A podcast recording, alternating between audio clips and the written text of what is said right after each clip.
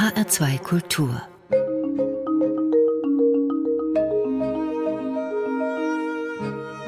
Doppelkopf Wien, Prag, Paris, Los Angeles, New York, München, wieder Wien und dann seit 1949 in Paris verankert. Das sind die Lebensstationen meines heutigen Gastes im Doppelkopf von HR2 Kultur. Ich begrüße Georg Stefan Troller. Mein Name ist Ruthard Stäblein. Sie sind 1921 in Wien geboren, Herr Troller. Was für Erinnerungen haben Sie an diese Stadt? An meine Geburt nicht. Aber ich weiß, dass ich eigentlich als Mädchen erwartet wurde. Und das Mädchen sollte Georgette heißen nachdem schon ein älterer Bruder da war. Und es war also eine große Enttäuschung, dass ich auch wieder ein Junge war. Und ich wurde ein bisschen verzärtelt als Kind, als ob ich ein Mädchen wäre und musste mich daraus befreien. Eine Lebensaufgabe. Sie sind in Wien aufgewachsen, mitten in Wien. Was war das für eine Stadt in den 20er, Anfang der 30er Jahre? Wien war ja mal die Kaiserstadt gewesen, Mittelpunkt eines Weltreiches, eines Großreiches von 60 Millionen und war jetzt nach dem Ersten Weltkrieg geschrumpft auf ein sieben Millionen Land, das sich für nicht lebensfähig hielt und auch keine Zukunftshoffnungen hegte. Dieses Wien war zu groß für dieses kleine Land und hielt sich auch für falsch placiert. Es war zu sehr am Rande dieses kleinen Österreichs, grenzte zu nah an Tschechien und so weiter. Kurz, es war eine große Unsicherheit in dieser Stadt. Es war alles sehr klein und es war alles unruhig. Es herrschte Massenarbeitslosigkeit, vor allem in der Arbeiterschaft. Und wer war dran schuld? Die Juden. Irgendjemand musste an allem schuld sein und das waren wir. Und das hat man uns tagtäglich fühlen lassen. Und in dieser Atmosphäre der Missbilligung bin ich aufgewachsen. Das war die Zeit nach Lurger, nach diesem Bürgermeister von Wien, der schon Antisemit war, und dann vor oder zu Beginn dieses Austrofaschismus. Dieses ewige Missvergnügen mit sich selber, dieses Selbstmisstrauen der Österreicher und der Wiener, das durchdrang einen. Davon war man überzeugt. Dieses Land ist nicht lebensfähig. Das war jeder zweite Satz, obwohl es lebensfähig war. Und als Hitler das Land übernahm, von den sieben Tonnen Gold, die die Regierung aufgehäuft hatte, Hitler lange seine Aufrüstung betreiben konnte. Und das war dann eben auch der Zeitpunkt, als Sie noch die Pogromnacht erlebt haben. Das war der Anschluss eben 1938 von Hitler wie haben Sie den erlebt? Anschluss war schon schlimm genug, aber die sogenannte Reichskristallnacht, eigentlich eine Erfindung von Goebbels, obwohl so getan wurde, als wäre ein spontaner Volksaufstand, war ein Pogrom gegen die Juden. Mein Vater wurde verhaftet, wurde nach Dachau geschickt, eine Woche nur, und mein Onkel, Bruder meiner Mutter, sagte, jetzt bist du der Mann im Haus. Ich war 16. Ich hatte keine Ahnung, wie man der Mann im Haus ist. Die Pogromnacht überlebt habe ich in einem Keller. Ich machte Umschulung als Buchbinder, was mir sehr gefiel. Und in dem Buchbinderkeller habe ich die Nacht verbracht, direkt neben einem noch existierenden Polizeikommissariat, wo die ganze Nacht die Juden eingeliefert wurden, zum Turnen. Also diese älteren Herrschaften in Paletos und Hüten mussten Liegestütze machen und auf nieder und so weiter unter dem Kommando von Polizisten, die praktisch schon der SA angehörten. Das habe ich alles mitbekommen durch ein kleines Fensterchen auf den Hinterhof. Und wie konnten Sie dann entkommen? Ich habe überlebt, weil der SA-Mann, der in den Keller eindrang, nur zum Pinkeln gekommen war und sich nachher umdrehte und wieder ging, ohne mich in meinem Versteck zu sehen. Und dann konnten Sie nach Prag fliehen? Zu Fuß nachts über die Grenze. Als einzige habe ein kleines Köfferchen mit ein paar Hemden und einem Buch, Die letzten Tage der Menschheit von Karl Kraus. Und der Schmuggler, Pascha sagte man damals, Pascheur, hat mir auch dieses Köfferchen noch gestohlen. Ich kam mit nichts in den Händen in die Emigration.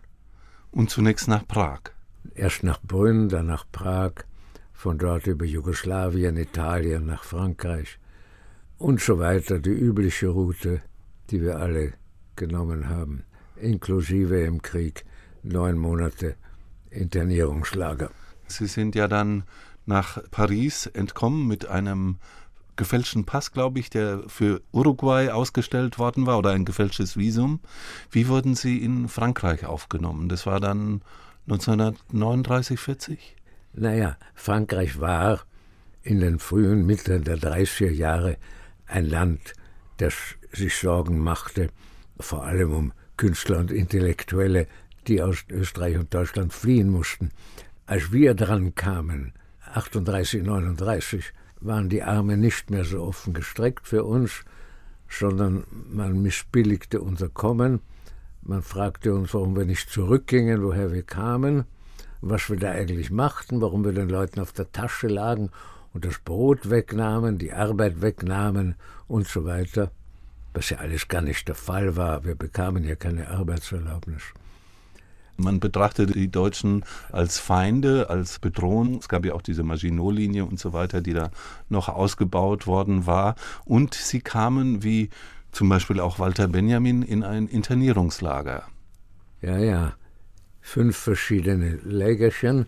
Naja, es war nicht so schlimm wie Dachau, aber es war schon ziemlich schlimm. Schlechtes Essen, miese Behandlung und vor allem warum eingesperrt.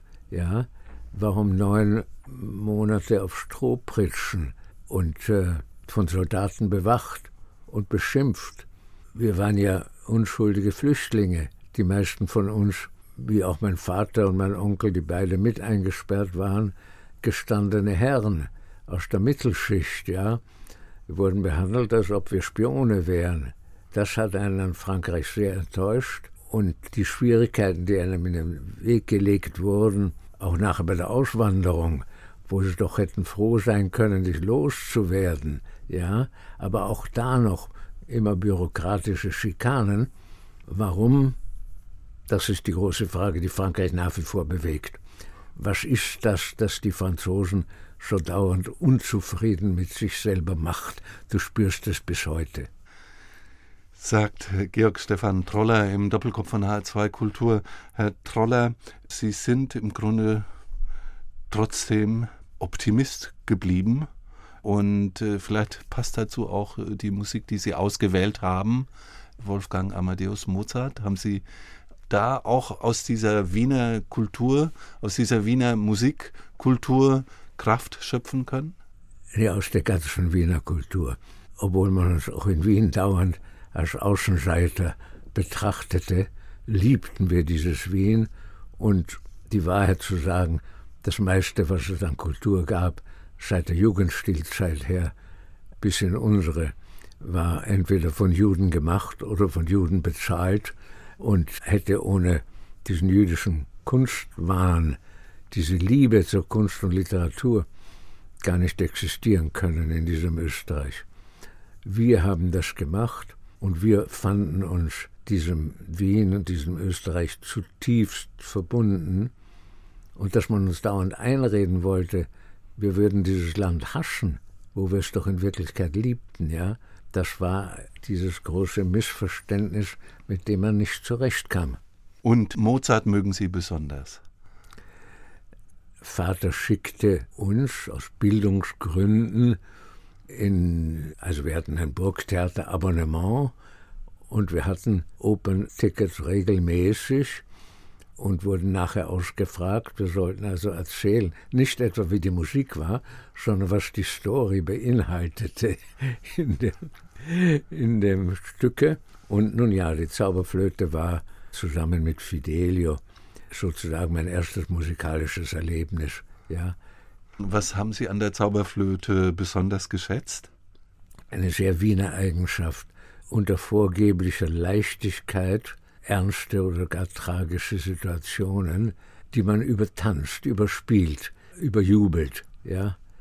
Das konnte Mozart und das konnten wir. Und wir hören auf Wunsch von Georg Stefan Troller die Ouvertüre aus der Zauberflöte unter dem Dirigat von Claudio Abbado mit dem Mahler Chamber Orchestra.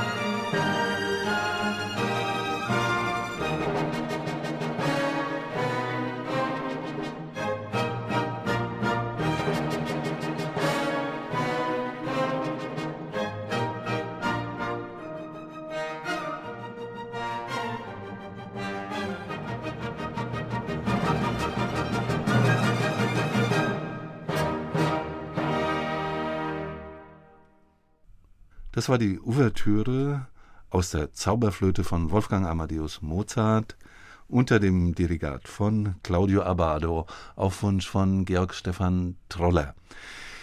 Wir kommen jetzt im Grunde genommen auf den Lebensmittelpunkt zu sprechen. Sie waren eben seit 1939, 40 in Frankreich, in Paris und leben seit 1949 in Paris, Herr Troller. Aber Sie haben auch in Paris eben die Zeit erlebt, als die Deutschen schon einmarschiert waren, 1940. Das heißt, es war ja eine ungemein gefährliche Zeit. Sie konnten nicht rauskommen, hatten Sie gerade erzählt. Wie war diese Zeit unter der deutschen Besatzung in Paris? Und dann die Kollaboration. Auf einmal, woher kamen die bloß? Lauter Zeitungen, lauter Zeitungs Redakteure, die Deutschland verherrlichten, oder ein Cocteau, der Preisreden hielt. Jean auf, Cocteau. Ja, der auf diesem deutschen Bildhauer, wie hieß er bloß? Preker. Ja. Arnold Preker. Äh, diese deutsche Nebbichkultur der Nazizeit, die alles verfemte, was nach Modernität roch, ja, wurde von den Franzosen auf einmal akzeptiert. Die Franzosen, die uns nicht akzeptiert hatten, die akzeptierten die Deutschen. Die Erneuerung durch die deutsche Barbarei, weil man schon überkultiviert gewesen war. Diese furchtbare Topos wurde von den Französischen Autoren und vor allem Zeitungen verbreitet, ja. Und was sollten wir dagegen tun? Mhm. Wir waren diejenigen, die niemand brauchte. Gerade einer der berühmtesten französischen Autoren, Céline, hat ja gegen die Juden gehetzt, regelrecht. Ja, Céline, ich habe ihn kurz gekannt. Dass seine Vorkriegsaufrufe, die Juden auszurotten, im Krieg neu aufgelegt wurden, beziehungsweise er darauf bestand, sie neu in Frankreich aufzulegen, ist diese furchtbare Schande, die er auf sich geladen hat. Mhm. Louis Ferdinand Céline, der die Reise ans Ende der Nacht geschrieben hat, doch ein sehr großer Roman, der aber während der Nazizeit mit den Deutschen kollaborierte, wie so viele andere Schriftsteller auch. Sie selbst, Georg Stefan Troller, konnten aus den Fängen dieser Herrschaft der deutschen Wehrmacht, der Nationalsozialisten in Paris entkommen. Wie war das überhaupt möglich? Vater hat sich nach Marseille abgesetzt zum Motorrad. Dieser gestandene ältere Herr ja, hat sich auf den Rücksitz eines Motorrads gesetzt und fuhr nach in die, in die sogenannte freie oder unbesetzte Zone, schlug sich nach Marseille durch und hat sich dort um diese Wiesen gekümmert, was besonders schwierig war, unter anderem, weil die amerikanische Quote sehr mhm. eng gesetzt war und dann, weil die Franzosen, die doch alles Interesse bezeugten, uns loszuwerden, uns auf einmal festhielten mit Regeln, die unverständlich blieben. Man sollte sich um seine Auswanderung kümmern, durfte aber den Ort, in dem man lebte, nicht verlassen. Ja, wie sollte man da? Ja? Und dann am Ende, als sich in Gottes Namen dieses amerikanische Visum bekam, was ja auch nur ein Wunder war, weil der Konsul sagte, Amerika braucht Soldaten und nahm einem alten Juden, dessen Foto ich flüchtig sah, das Visum weg und gab es mir. Und dann gab es auf einmal französische Ausreisebestimmungen und einen Stempel vom Hafenamt, vom Hafenamt Marseille, ja. Das bedeutete jedes Mal nachts über anstehen, ja, und sich praktisch den Leuten vor die Füße werfen. Dabei waren sie doch glücklich, dass wir abhaben aber sie mussten uns noch bis zuletzt schikanieren, ja. Aber ich kam auf dieses amerikanische Schiff. Wir wurden dann noch angehalten, wir wurden in einem Lager in Nordafrika einen Monat lang nochmal schnell interniert. Dort zog ich mir Typhus zu und kam krank an in Amerika. Man durfte ja nicht krank ankommen, sondern wer krank war, wurde zurückgeschickt nach Europa. Man musste also sich die Wangen schminken und die Lippen und so weiter, um gesund auszusehen. Ja, so sieht das Leben in Wirklichkeit aus. Und dann wurden Sie GI und kamen zurück nach München und haben München befreit. Naja, ich wurde amerikanischer Soldat. Ich war ja Pionier, Straßenbauer, was mir überhaupt nicht lag. Aber ich schlug mich zu einem Gefangenenvernehmungsposten durch und die brauchten zufällig jemanden und die sagten, wenn Sie bis morgen Abend hier mit Ihrem Gepäck auftauchen, sind Sie angeheuert von uns, ja. Ich ging in mein Pionierlager zurück, wurde den Abend und die Nacht auf Wache eingesetzt und habe irrtümlicherweise das Gewehr nicht entladen, als ich es in den Ständer zurückstellte nach meiner Wache.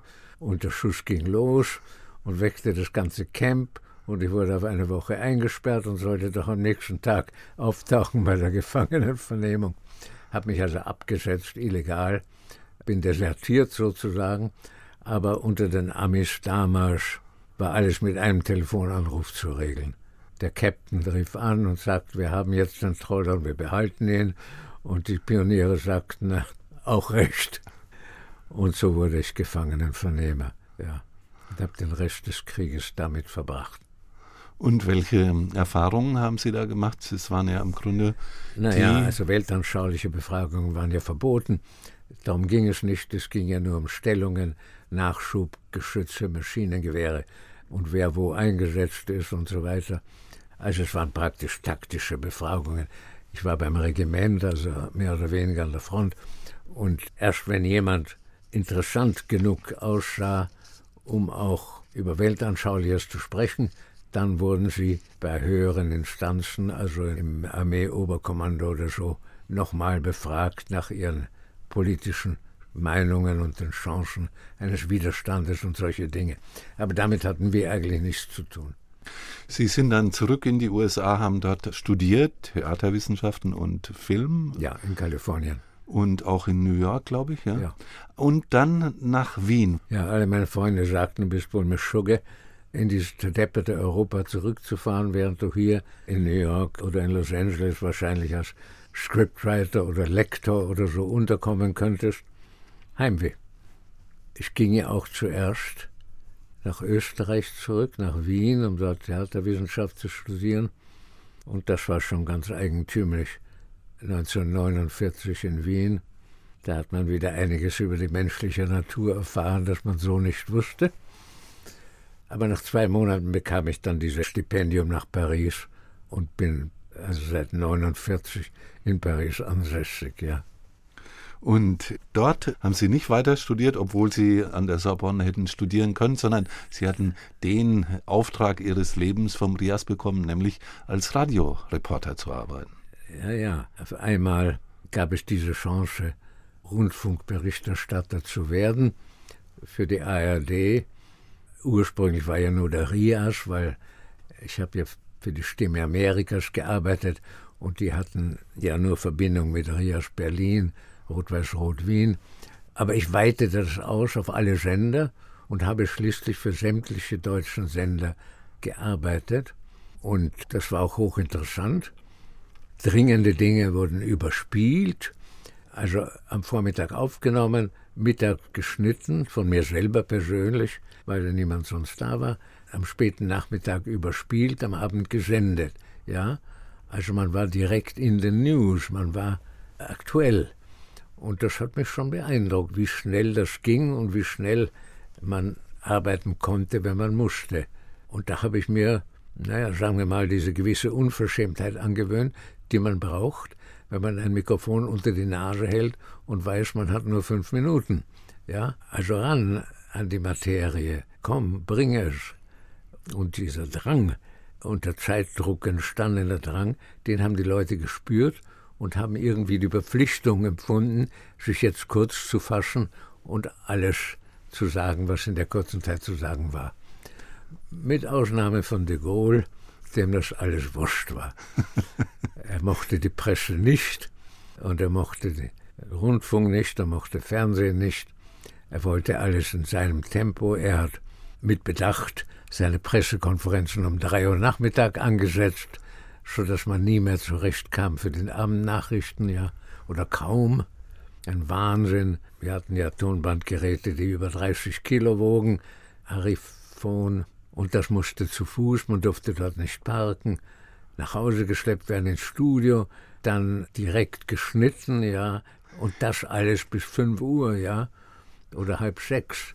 Haben Sie noch mit der Schere geschnitten? In Frankreich gab es ja diese eigenartige Methode mit einer Schere. Der Journalist musste selbst schneiden und die Schere musste entmagnetisiert sein. Ja, mit meiner Nagelschere habe ich das getan. Ja, ja. Und äh, seitdem erkenne ich meine Stimme auch im Rückwärtsschnellgang noch immer wieder. Es musste wahnsinnig schnell gemacht werden. Und da hat man auch sehr viel gelernt, was ist wichtig, was ist unwichtig, wie schneide ich das jetzt so zusammen. Und das musste ja besetzt werden, nicht wahr? Das alles teilweise schon improvisiert am Mikrofon. Aber es war spannend, aber es war nervenaufreibend, ja. Und das Fernsehen war dann weitaus beruhigender. Sie haben in dieser Zeit auch eine Figur kennengelernt, die auch durch ihre Kollaboration mit der nationalsozialistischen und faschistischen Ideologie, vor allem mit Mussolini oder mit dieser Ideologie, zu vertraut war, nämlich Ezra Pound. Ezra Pound hat ja für die Faschisten am Rundfunk in Italien gearbeitet, wurde in ein Irrenhaus gesperrt jahrelang, ich glaube 15 Jahre oder so, kam nachher frei, ein gebrochener Mann, und kam noch einmal mit einer seiner zwei Frauen nach Paris sozusagen um Abschied zu nehmen und ging dort Miss Natalie Barney besuchen, eine damals bekannte literarische Dame, Salondame. Und ich habe die angerufen und gefragt, ob sie denn Ezra für uns einladen könnte für ein Fernsehinterview und sie hat ja gesagt. Und ich kam hin und da war er mit grauem Bart, völlig verwirrt, Gehirn verwirrt, war nicht mehr ganz bei sich. Und wir gehen in den Garten, raschelndes Laub, sie hängte sich in ihn ein und ich hatte vor, dass ich sie, weil er kein Wort sprach, er war Jahren stumm, ja, dass ich sie fragen würde, was sie denn von dem und dem hielte, vor allem von der verzweifelt grotesk komischen Geschichte von Pound selber, ja, deiner Lebensgeschichte. Und sie antwortete mir, fragen Sie ihn doch selber. Und ich fragte ihn selber und auf einmal hat der Mann gesprochen. Zu meiner großen Überraschung war total unvorbereitet, ja. Und ich sagte, ich hatte ja nur ein paar Minuten. Bedauern Sie etwas in Ihrem Leben, ja? Hätten Sie es anders machen wollen? Was würden Sie jetzt tun, um sich Rechenschaft abzulegen, ja? Ist man zu Ihnen ungerecht gewesen? Können Sie noch etwas tun? Diese fünf Fragen habe ich ihm gestellt und er hat darauf ganz kurz, ja, geantwortet, ja, ich bedauere, aber ich habe auch viel Gutes getan. Stimmt ja, er hat ja Joyce herausgebracht und solche Dinge. Er hat sich um Hemingway gekümmert. Er war ein wunderbarer Mann gewesen. Und auf einmal war dieser gebrochene Greis bereit zuzugeben, etwas zuzugeben, ja, mit Einschränkungen. Und ich fand das erschütternd, war toll. Nun ja, das war Teil eines Films über das Paris von 1925 40 Jahre später aufgenommen. Und ja, und das ist eigentlich auch für Sie so ein großes Erlebnis gewesen, dass Sie ein, wie ich finde, wunderschönes Gedicht nach dieser Begegnung mit Ezra Pound geschrieben hat, wo man Ihre Begeisterung auch für Paris spürt, dass eben Paris für Sie immer auch ein Traumbild war. Georg Stefan Proller, können Sie für unsere Hörer von H2 Kultur, für den Doppelkopf, dieses Gedicht rezitieren? Lass fahren, Poet, deinen Fluch, dein Gebet, lass fahren die Reue, die dich frisst. Die Nacht ist vorbei und der Wind hebt an, und Paris ist der Strom und du warst nur der Kahn, und Paris ist die Stadt, die vergisst. Und François Villon in der Rue du Dragon vom Henker zum Himmel gehischt. Er lachte noch einmal mit brechendem Blick. Doch Paris war der Galgen und er war der Strick, und Paris ist die Stadt, die vergisst. Und Josef Roth, der sich trank zu Tod, kein Jude und auch kein Christ. Er hätte sich so gern eine Heimat geschafft. Doch Paris war die Buddel und er war der Saft, und Paris ist die Stadt, die vergisst. Was bleibt, ist der Wind und der Regen, der rinnt, und drei Verse, in denen du bist. Doch zerstört ist das Haus, wo dein Name stand, das lateinische Viertel verbaut und verbrannt, denn Paris ist die Straße und du der Passant, und Paris ist die Stadt, die vergisst. Von Georg Stefan Troller, der hier im Doppelkopf dieses Gedicht auswendig rezitiert hat. Dieses Gedicht bildete den Schlusspunkt in ihrem Film über Paris 1925 und wir hören die musikalische Vertonung aus diesem Film. Lass fahren, Poet, deinen Fluch, dein Gebet, lass fahren die Reue, die dich frisst. Die Nacht ist vorbei und der Wind hebt an und Paris ist der Strom und du nur der Kahn. Und Paris ist die Stadt, die vergisst.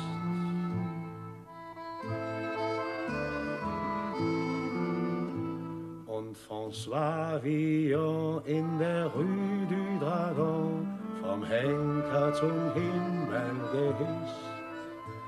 Er lachte noch einmal mit brechendem Blick, doch Paris war der Galgen und er war der Strick.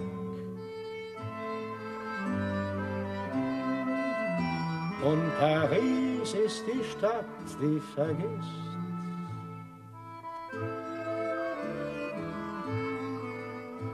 Und Josef Roth, der sich trank zu Tod, kein Jude und auch kein Christ.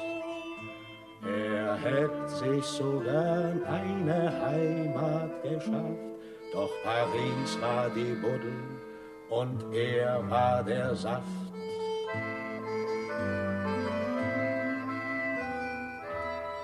Und Paris ist die Stadt, die vergisst.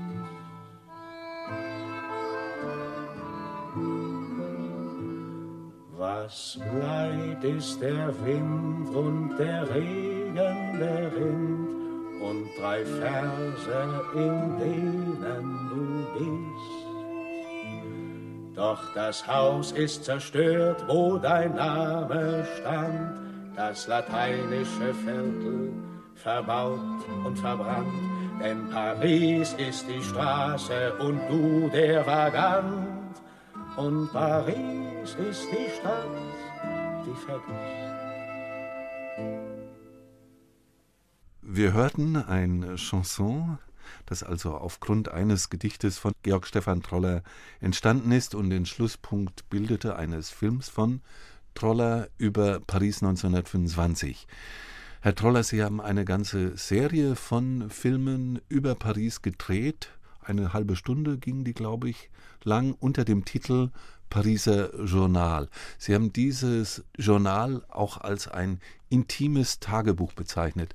Was war intim an diesem Tagebuch, an Ihrer Art, Fernsehen zu machen, an Ihrer Art, Filme zu drehen?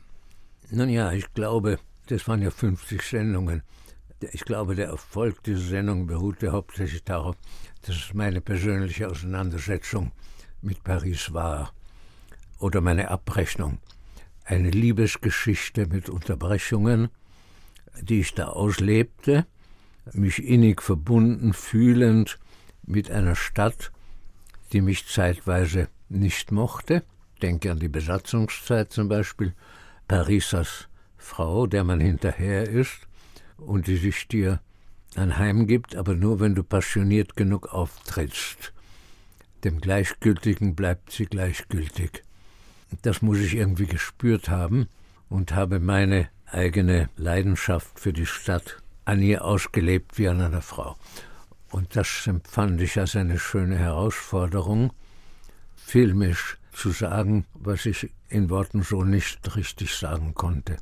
Der Film gab mir die Möglichkeit zu bilden, zu zeigen, in einem speziellen subjektiven Stil, den ich damals ganz unbewusst entwickelt habe, mit dazu passenden Sätzen, die lange durchstudiert waren, aber total spontan wirken mussten und äh, die genau auf das Bild zu passen hatten, ohne es zu wiederholen, ohne das zu sagen, was das Bild ohnehin schon sagt, sondern das Bild vertiefen sollten. Also alle diese Möglichkeiten habe ich damals für mich entwickelt und ich glaube, das Publikum hat es mir gedankt, dass ich nicht als Kenner auftrat, sondern als Suchender. Und als Liebhaber auch.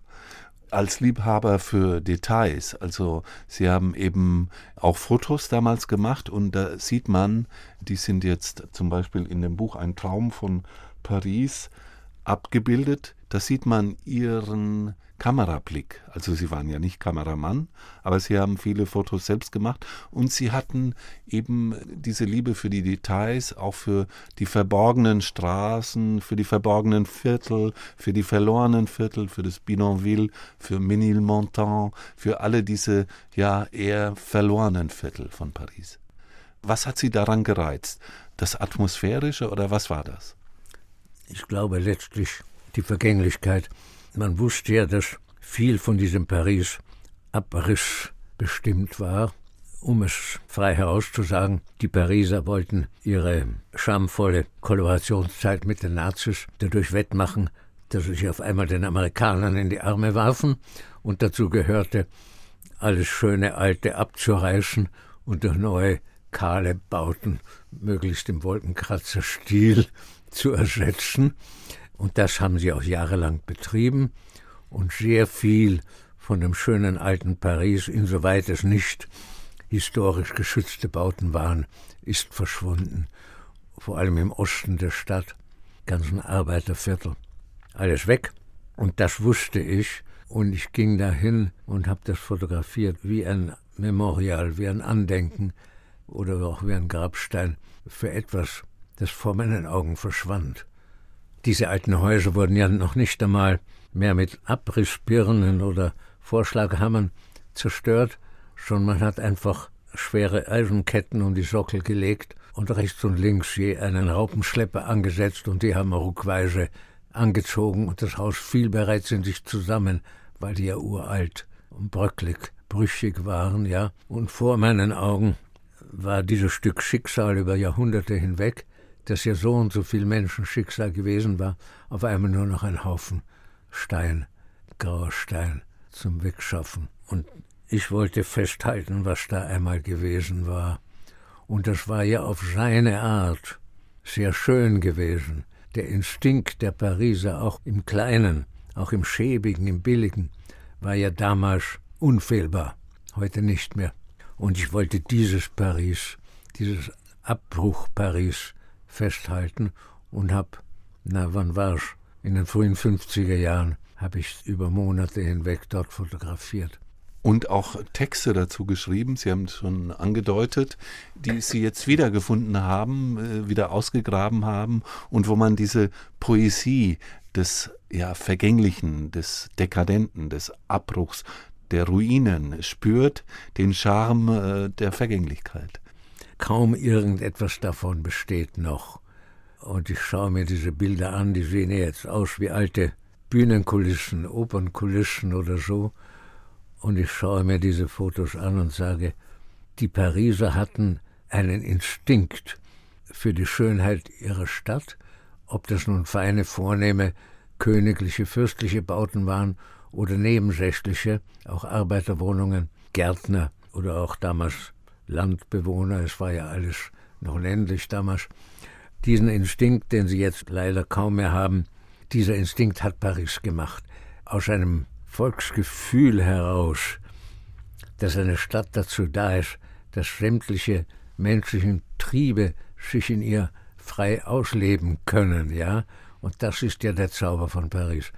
Das hat man damals gebaut. Paris war eine Stadt für künstlerisches Erleben.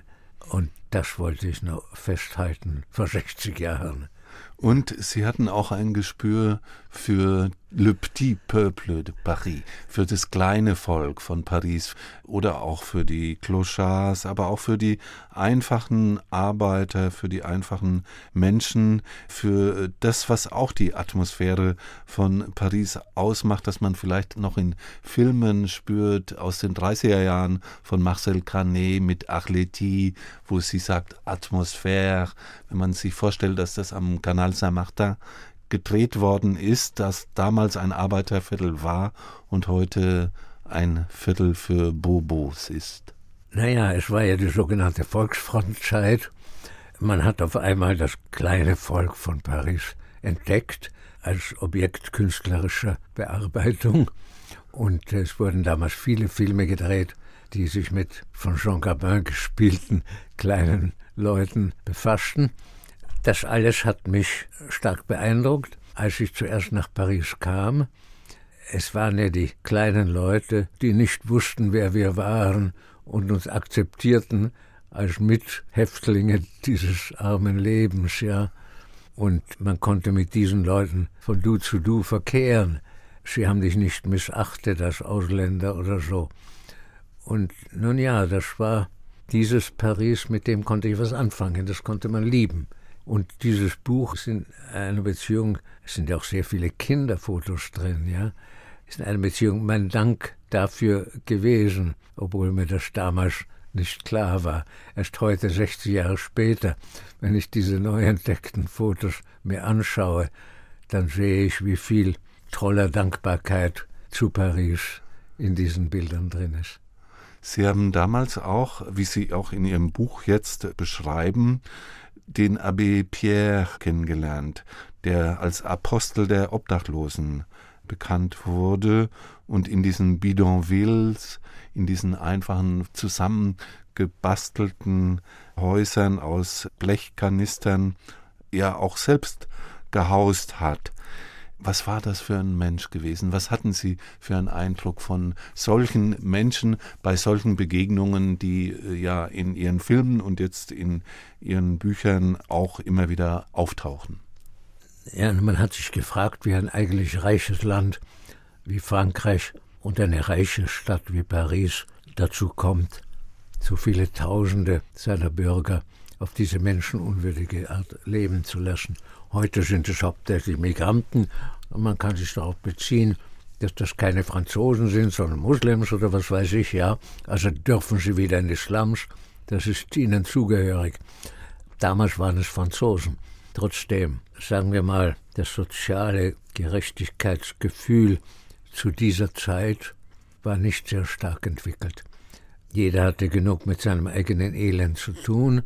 Diese dauernden Krisen und vor allem die große Weltwirtschaftskrise von 1929 hat ja alles kaputt gemacht. Man kannte dann kein Mitleid mehr, sondern nur noch sich selber so gut wie möglich durchschlagen.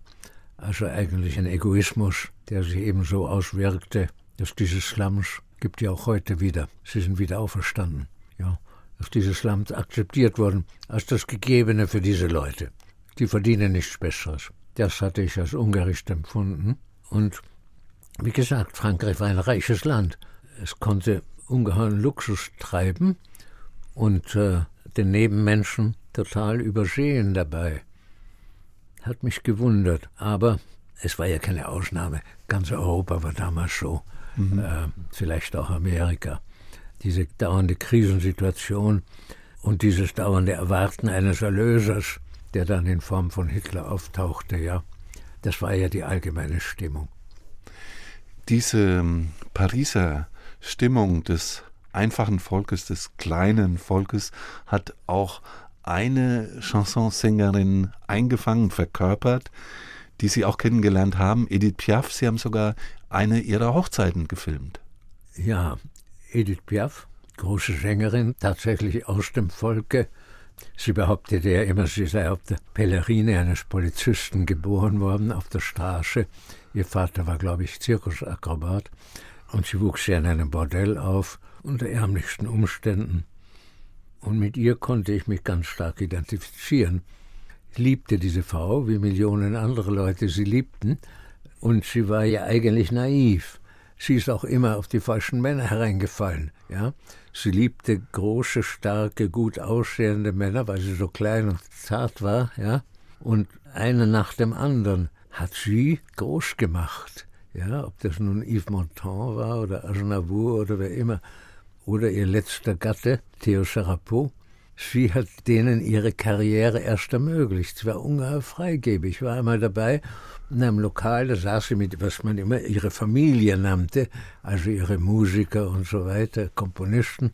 Und da kam ein alter Artist vorbei, ein Musical-Artist, um sie anzubetteln. Und sie holte ihre Autoschlüssel aus der Tasche und sagte, mein Wagen steht vor der Tür, nimm ihn.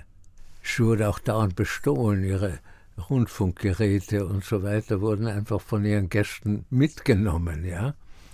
Sie hinterließ nichts wie Schulden. Ich habe nachher den armen Theo, der ja, der ja, ein Kind war, Friseurgehilfe, interviewt. Und er erzählte mir, er wird Jahre brauchen, um ihre Schulden zu tilgen. Und diese Frau hat ja Millionen verdient. Alles hergegeben. Ja. Und Sie äh, haben schon gesagt, Herr Georg Stefan Troller, Sie können sich auch mit dem Lebensmotto von äh, Edith Piaf identifizieren, nämlich Ihren bekanntesten Lied? Je ne regrette rien. Ich liebte vor allem ihr Chanson. Nein, ich bedauere nichts.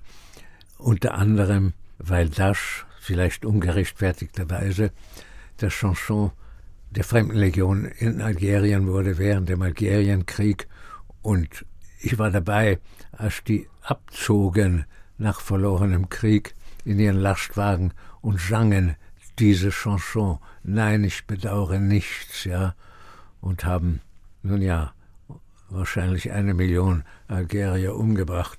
Aber sie bedauerten eben nichts. Aber dass sie sagen konnte, ich bedauere nichts, wo sie ein so tragisches Leben geführt hat, sie war ja Alkoholikerin, war drogenabhängig und so weiter, das fand ich schon toll und sehr ermutigend. Sie stand zu ihrem Leben und ließ sich auch von niemandem etwas sagen. Und Sie, bedauern Sie etwas? Oh ja, ich bin nicht der Typ Edith Piaf. Ich, wenn ich zurückdenke, so habe ich immer irrsinnig viel Glück gehabt, aber wenig eigenes Verdienst. Es kam meiner Erinnerung nach das meiste irgendwie auf mich zu, weil es in der Zeit lag oder weil ich die richtigen Leute zufällig kennengelernt hatte oder so. Aber dass ich mit Bedacht einen neuen Filmstil, wie man manchmal nachsagt, oder so, oder Interviewstil entwickelt hätte, nein, ich habe Glück gehabt. Es ergab sich so. Und insofern als Glück haben auch ein Teil ihrer Persönlichkeit, ihres Charakters ist, kann ich dazu stehen, ja, aber ohne besonderen Stolz. Aber nochmal die Frage, bedauern Sie auch etwas? Nun ja, ich hätte ja anstatt hunderte von Dokumentarfilmen zu machen, hätte ich Spielfilmregisseur werden können. Ich glaube, dass ich diese Möglichkeit hatte, aber aus Faulheit oder aus Bescheidenheit oder Komplexen heraus habe ich mich nie dazu durchgerungen. Ja, ich hätte auch Filmskripts schreiben können, auch das ist nicht passiert. Ich hätte als Fernsehpersönlichkeit wirken können, als Interviewer in einer Talkshow oder so etwas. Ich habe das Angebot gehabt, habe es abgelehnt, habe mich nie in meinen Filmen gezeigt. Über Jahrzehnte hinweg war mein Gesicht völlig unbekannt. Aber Ihre Stimme war präsent. Nun ja, da ich als kleiner Junge bei Vorlesungen in der Schule immer die Gretchen und die Kätchen lesen musste, weil ich eine so helle Frauenstimme hatte, war ich zu meiner eigenen Überraschung nach der Pubertät auf einmal begabt mit einer, was man damals eine Radiostimme nannte. Ja. Jetzt wird sie langsam heiser und verblascht und vergeht. Aber nun ja, ich hatte nun einmal diese Stimme. Und da ich immer gerne laut rezitierte, auch für mich, Gedichte aufsagte und so weiter, blieb dann diese Stimme in Übung. Ich entnehme dem, dass Sie eigentlich sehr, sehr wenig in Ihrem Leben bedauern und deswegen können wir uns verabschieden von diesem Doppelkopf mit Edith Piaf, äh, Je ne regrette rien. Ich danke Ihnen recht, recht herzlich, Georg Stefan Troller, für dieses Gespräch und verabschiede mich. Mein Name ist Ruthard Stäblein mit dem Lieblingschanson von Georg Stefan Troller von Edith Piaf. Ich danke Ihnen.